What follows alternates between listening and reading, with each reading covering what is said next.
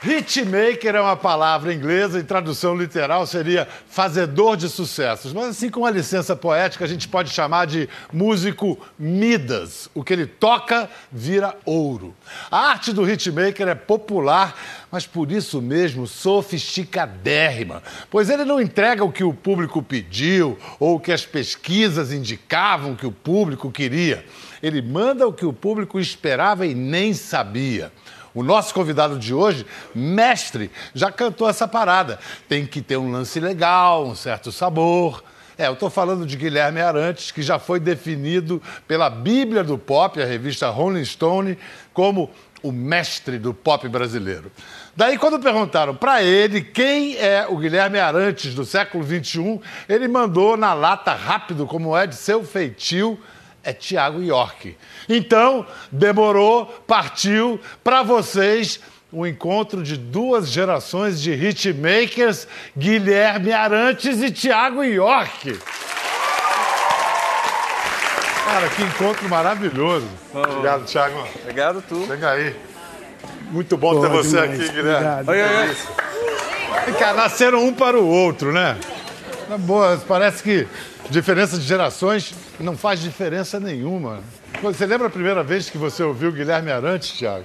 Eu não tenho uma, uma memória exata, assim, da, da primeira vez que eu ouvi-lo. Mas, assim, quando você se deu mas, conta que ele era o cara. É, mas, assim, é, o, o, curioso é que, assim, é uma coisa que está tão introjetada na, no que eu ouvia, ou que meus pais ouviam, que é meio que desde sempre, eu acho. Né? Assim, eu eu não me recordo, mas é tão familiar que para mim eh, soa como algo que sempre pertenceu assim. E eu acho que tem uma coisa bonita do que o Guilherme faz, que é é muito particular dele, mas é que é de todo mundo, né? Essa essa coisa que invade todo mundo. Né? Essa música, né? Começa os primeiros acordes, comunica e todo mundo já reconhece. Como é que se explica isso? O segredo da gente está na mão, no instrumento. E o seu violão é muito competente, você estudou bastante, é um cara que tem uma formação de músico. E isso as pessoas às vezes é, subestimam a importância dessa moldura, é. né? Que para mim o meu segredo está na mão também, está no piano ali, que muito. ele tá, tá, tá do Você está dizendo então que é. na base disso tudo é a técnica. Você domina a técnica. É porque isso dá um fundamento, dá é. um alicerce para todo mais que nós fazemos. E ele é muito similar a mim nesse, nesse aspecto. De você, eu sei que você traz isso do seu pai, que foi um grande incentivador. Você aprendeu muito cedo. Meu pai bando... tocava muito violão. Bandolim, você Bandolim, aprendeu antes piano, cavaquinho. Minha família toda é do sul do Ceará, do Crato, família Lima Verde da onde vem uma linhagem toda de música. Lá tem um conservatório do Crato. Então, eh, dali eu puxei. Solano Ribeiro é meu primo.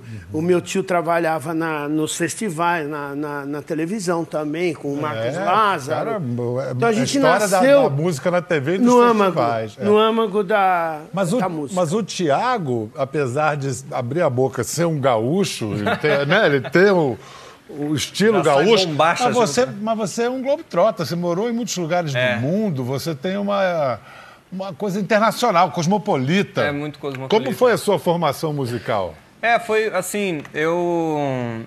Na, diferente do, do, Guilherme, eu não tinha essa, essa convivência musical na família. Na família não tinha música? Não, acho que talvez o meu avô tocava um pouco de, de sanfona, mas eu não, não presenciei isso, né? Eu eu apareceu um violão lá em casa um certo dia quando eu tinha oito anos de idade eu me interessei e comecei a fazer aula com uma vizinha. E foi essa a minha iniciação musical em que né? país? No, no aqui no, sul, no, Rio Grande do Sul, já mas é, o, o, meu pai ele ele trabalhava estudava para uma empresa e essa empresa levava ele para para alguns lugares do mundo. do mundo é para Inglaterra para os Estados Unidos. Então por isso eu tive essa essa flutuação, né? É, mas no mínimo você teve muita informação musical é, é, variada, né? Então, Foi assim, exposto a muitas culturas. É, o que eu o que eu costumo dizer é que assim a, a, a, percepção que eu tive musical foi muito da minha mãe, assim, por mais que ela não seja uma pessoa que se desenvolveu musicalmente, eu, eu imagino que o meu talento tem vindo dela porque ela tem um ouvido muito, muito afinado, assim, ela é muito apurada e ela canta bem.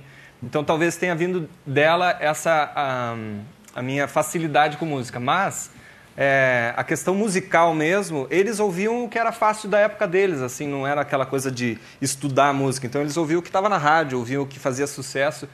E eu acho que da época deles existia uma coisa de um carinho muito grande das coisas que faziam sucesso, que era um carinho muito grande por boas melodias, boas canções, boas letras, né? Então acho que essa essa talvez tenha sido a maior influência que eu absorvi da. O, da o que leva a Guilherme Arantes. Na, na eu, qual... eu, tu reparou que eu fico olhando para ele. É, não, não o, o que faz, na sua opinião, do Guilherme, o mestre do pop brasileiro? É uma coisa muito peculiar, porque assim, eu estava observando ele tocar hoje, né? Que eu nunca tinha visto ele. Vocês nunca tinham estado assim juntos, achando, né? Eu acho que o êxito do Guilherme está na, na maestria que ele tem de imprimir uma coisa que é, por um lado, muito erudito, porque é difícil, é, não, é, não é simples de cantar ou de, de compreender o que ele está fazendo, só que ao mesmo tempo os acordes. Primeiro que eu acho genial assim os caminhos melódicos, né, da, das tonalidades que tu vai levando, que é uma coisa muito do piano, né, que é a possibilidade toda da da esfera toda musical tá ali debaixo do teu dedo, que é diferente do meu instrumento que é um pouco mais quadrado, né? Eu acho lindo isso, só que a fluência que tu dá para para melodia dentro desse universo que, que vai caminhando, eu acho que é a originalidade dele que é tem submelodias é. nas coisas que ele faz também. Tem submelodia, coisas que são sutis colocadas. Não é só a proposta de uma melodia e de um acorde. Tem tudo uma coisa, uma, uma artesania das mãos que formam essa figura. É. Então, isso eu digo que eu, eu acho que o hitmaker ele é um caso de adequação a um processo coletivo. É coletivo o fenômeno, não é individual. É, você tem que ter um carisma. Esse carisma faz um movimento coletivo e que forma uma química a qual você é muito adequado. Enquanto aquela química durar, você vai estourar um atrás do outro. Vou, juntar mais um ingrediente aí. O, o, primeiro ingrediente citado pelo Tiago é o seguinte: o que, em geral, se, a caricatura que se faz do hitmaker é que, como ele atende ao grande público, é, a qualidade seria baixa. Ao contrário, a Muito qualidade é alta. Gershwin era, um... era um hitmaker. O Freak lá do, do... Nile Rodgers. Nile Rodgers! Nile, Nile Rodgers, sofisticadérrimo, é. o maior Prince. hitmaker da história é. do pop. Prince. Prince, são hitmakers, tudo biscoito fino para as massas, é. esse ingrediente. Segundo ingrediente, carisma. Agora eu vou acrescentar o terceiro ingrediente. Ele era um sex symbol. É assim é como esse cara aqui é um sex symbol. Por exemplo, ele fez esse clipe, que é um clipe bastante... É é, é, sensual, Aham. porém é muito delicado, é de uma beleza, e souberam fazer essa beleza, é, essa delicadeza é, foi, se tornou o grande chamativo da, da, desse clipe que propulsionou a sua carreira. É. E que, com uma pessoa que é especial, houve um clima é, de, de, de, delicadeza, de pureza. Por que, né? que você está falando disso tudo? Aí... Para relativizar a estética do, dos anos. Não, é porque a contracenação, por exemplo, eu lá... nunca fiz, nunca faria um clipe Não, a, como você fez, que é o de uma sexy, coragem. O apelo sexy do seu clipe é a Totinha Meirelles comendo uma sexy melancia. Olhando. É, mas. Mas eu era muito. Eu não estava muito interagindo ali. Porque esse negócio de, de contracenar, eu sempre tive muito pé atrás, assim, porque eu, eu não, não tenho essa coisa de arte e drama. Me tira do piano, eu não sei o que fazer com a mão. o teu lugar no mundo é, é no na piano, frente do piano, isso é verdade. Agora, o hitmaking não depende dessas coisas. É. Você falou que eu sou o grande artesão, assim, do, do hitmaker. E, é, eu acho que o Lulu Santos é maior do que eu. Eu sempre falei que o Lulu é um, é um grande artesão é, do pop e de uma concisão, de uma beleza também. Tem essa coisa do instrumento que o instrumento é fundamental é. na construção disso aí. É, o Lulu é, é, gigante também, eu acho que vocês estão ali. É que sim. nós tivemos Vamos um lá, período... Vamos botar a Rita também, né? Nós tivemos um período nos anos 80 em que os hitmakers foram absorvidos pelas gravadoras como funcionários. Eu peguei um período parecido quando eu fui para voltei para a Globo para me apaziguar com o João Araújo, com, com o Guto Graça Mello, porque eu tinha brigado no primeiro período, fui para o Midani gravar na Warner, deixando uma certa mágoa lá com o João Araújo. E aí, depois do festival, a primeira coisa eu falei, eu vou me apaziguar lá com o pessoal da Globo. E, e peguei um ciclo virtuoso de fazer produções, os especiais infantis. Pegamos o, a, os 100 anos do Monteiro Lobato com o Lindo Balão Azul. No ano seguinte, uma encomenda para Maria Bethânia, para eu fazer a letra do Brincar de Viver. O festival que você está falando é o MPB Shell. O MPB Shell. Isso foi 81, você Isso. tinha o quê? 26 anos? Isso. 81, 26 anos, cantando com um coro de 10 mil vozes, mais de 10 mil vozes cantando com E ele. 30 milhões em casa. E 30 milhões cantando em casa. A- a- ele foi segundo lugar. É, primeiro eu- lugar foi a, a, a a nossa. Purpurina. É. Da- primeiro lugar foi a linda da canção. Lucinha Lins, que tadinha, tomou uma É. vaia por causa disso. O que, que acontece com a cabeça do sujeito depois disso? Você deu um. Não, O que que naquela fez- noite. Naquela noite, o que você fez depois disso? É, Eu estava esperando o filho, a minha mulher estava na época com, com quatro, cinco meses de gravidez, barrigão. Fomos para casa, tomei um chá e fui dormir. Todo mundo festejando, teve festa na casa do Nelson Mota, foi o, o- o- o- lá o Rick Wakeman, todo mundo foi para casa do Nelsinho. Você foi dormir? E eu fui dormir. Olha que coisa louca. Eu era o cara, devia ter ido badalar, ia festejar. Mas a gente estava tão. é, eu estava numa outra dimensão, que é essa dimensão é incrível, né? Eu acho que você é um cara que entende bem isso. Você já porque- viveu alguma coisa parecida com isso? O que, que É. você viveu mais próximo disso, Thiago? Mais próximo. Ah, sim, eu já fiz, já fiz shows para bastante gente, assim, talvez um público similar a esse, assim. Eu fiz um show aqui no. Como é o nome do estádio novo do. a- da, Do da- Itaquera? do Palmeiras. aqui. Allianz Palmeiras? Parque. É. Allianz Parque. É. Eu fiz um, fiz um show que fazia parte de um festival ali, devia ter umas 15, 18 mil pessoas. E, e aí, a hora que eu toquei a MTV, que é a música É. mais popularizada, né? Foi, foi meio arrepiante, assim, de ver aquele, aquela, aquele coro, aquela- vira uma massa, um- uma massa sonora que vira uma Mas coisa isso só, não né?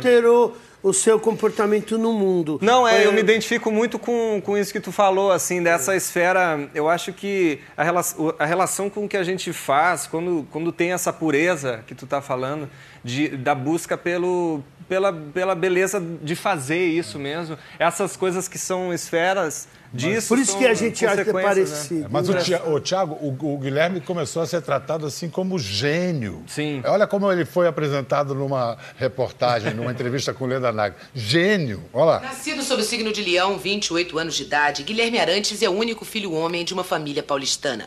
Tem duas irmãs e o pai médico foi quem ensinou Guilherme a tocar cavaquinho e bandolim. Mas, na verdade, a família não pensava que o menino inteligente e bem dotado, que começou a tocar piano aos sete anos, fosse escolher profissionalmente a música. Guilherme, vamos começar pelo menino, né? Você foi um menino inteligente, de QI muito alto. Conta isso aí direitinho. Bom, acho que o, o QI é o que menos conta, né? Eu não me lembro mais, mas acho que era uma barbaridade, assim, 135, 145, era um QI alto. E minha família tinha muito, muita esperança, assim, comigo, de eu vir a ser uma pessoa importante, que acho que eu cumpri essa função, né? Que maravilhoso.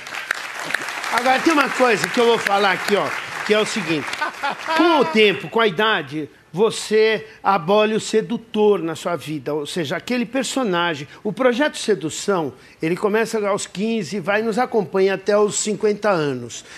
Eh, 50, 60, às vezes tem gente que tem a vida toda. assim. Sedução, é. maravilhoso. E ele é um personagem, por exemplo, ali eu estava falando, eu não era esse Guilherme aqui, mais despachado, mais solto, que consegue raciocinar em público. Eu era muito travado porque tinha esse personagem na frente. Sim. Você, você conhece essa turma mais nova?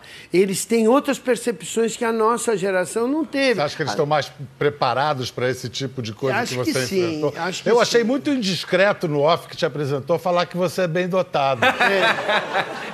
Como é que entrega uma intimidade dessa assim para todo mundo, né, cara? Mas então, a pessoa, quando a, a, a idade, você perde muitas coisas. Mas você Até ganha. isso? Ganha, não. Você ganha, você ganha uma naturalidade de criança novamente. É. Vocês parecem que a sua geração já sabe mais cedo essas É, eu- armadilhas. Eu acho que ficam, ficavam insuflando o narcisismo, né? Essa coisa do projeto Sedução é isso. O narcisista sendo é, instado a seduzir mais e mais. E todo artista tem que ter um pouquinho de narcisismo, senão É. nem subiria no palco, né? Um É, pouquinho mas de isso gosto. é curioso isso que tu comentou, porque hoje a gente vive mais do que nunca isso, né? Essa coisa da incitação a- ao narcisismo, né? Mas eu Porque- acho que hoje é para todo mundo, não Pra só todo pros mundo, é, para artistas, todo né? mundo. É, é. Então não sei se talvez por isso exista essa essa coisa subliminar aí de de estar mais em contato com isso, de explorar mais isso. Mas de... você pertence a uma falange nova da música brasileira que é que eh, tem alguns marcos seus. Eu coloco a música Trem Bala como um marco, porque a menina nasceu num meio sertanejo e ah, naquele meio tão favorável a um outro tipo de linguagem, ela fez uma música sobre a reflexão da vida. Sim. É um dos grandes marcos da música brasileira, essa É música. É verdade. E essa nova turma, ela vem com uma outra reflexão sobre o ego, sobre as armadilhas da.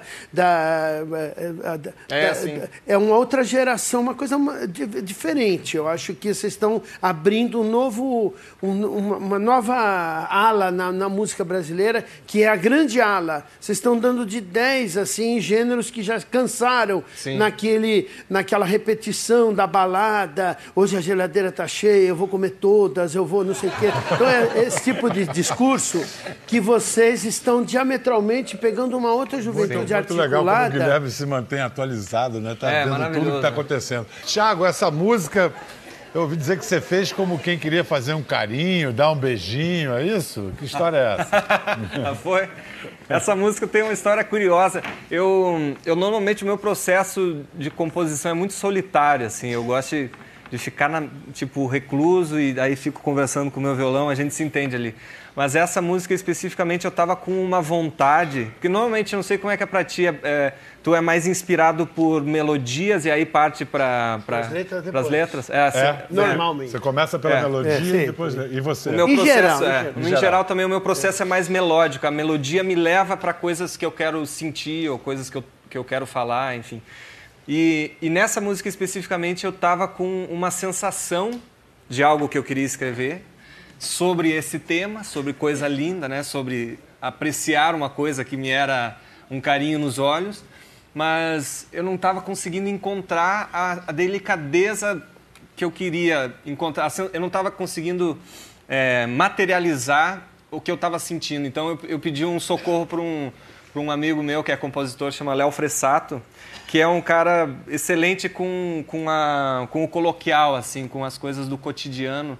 E aí eu pensei, acho que precisa ter esse frescor do- de alguma coisa muito cotidiana para falar dessa. E aí eu, eu falei com ele pelo, pelo celular. Eu comentei, ah, eu quero, tô afim de escrever uma música sobre isso tal, eu queria a tua ajuda dele. Me fale mais sobre. Aí eu peguei e escrevi algumas linhas, assim, do que eu estava imaginando, né, da sensação. E aí, um segundo depois, ele me mandou um áudio cantando uma melodia em cima do que eu tinha escrito.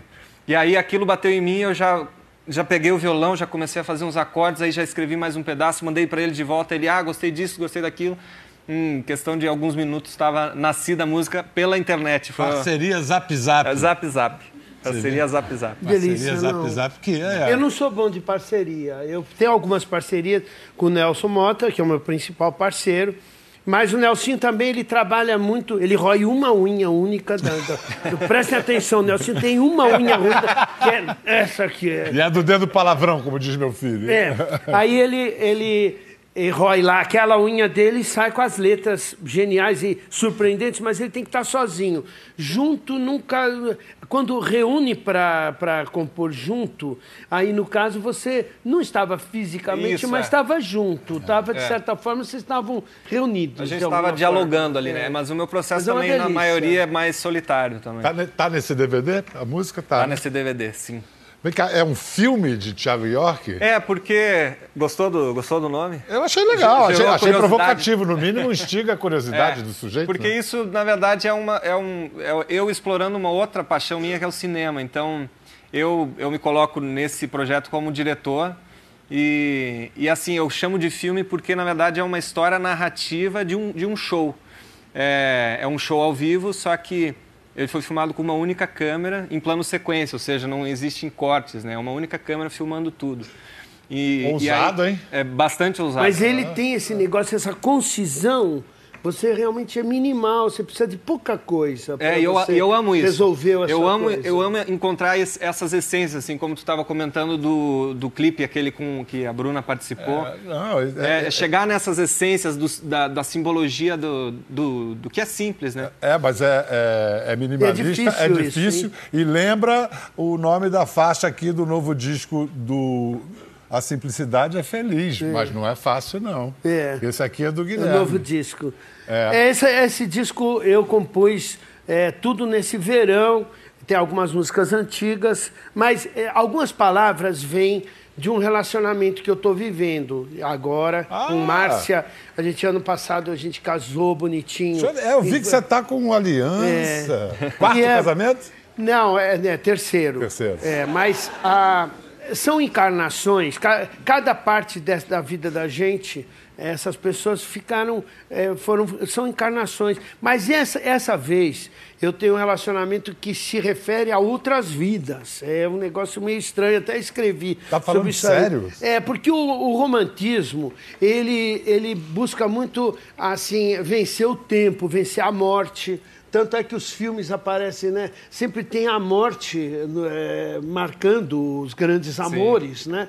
São trágicos. Mas o amor é algo que é, parece que transcende. Além da vida eu e da vi- morte. eu estou vivendo um negócio muito louco esse ano. mesmo? É.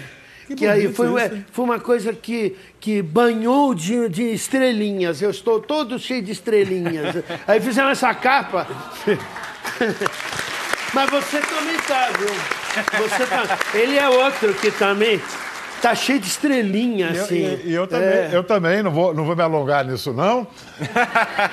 Mas eu não esperava isso nesse momento da minha vida e também está Que incrível. bacana, Estou é. absolutamente encantado. Pronto, final, vamos embora, vamos em frente.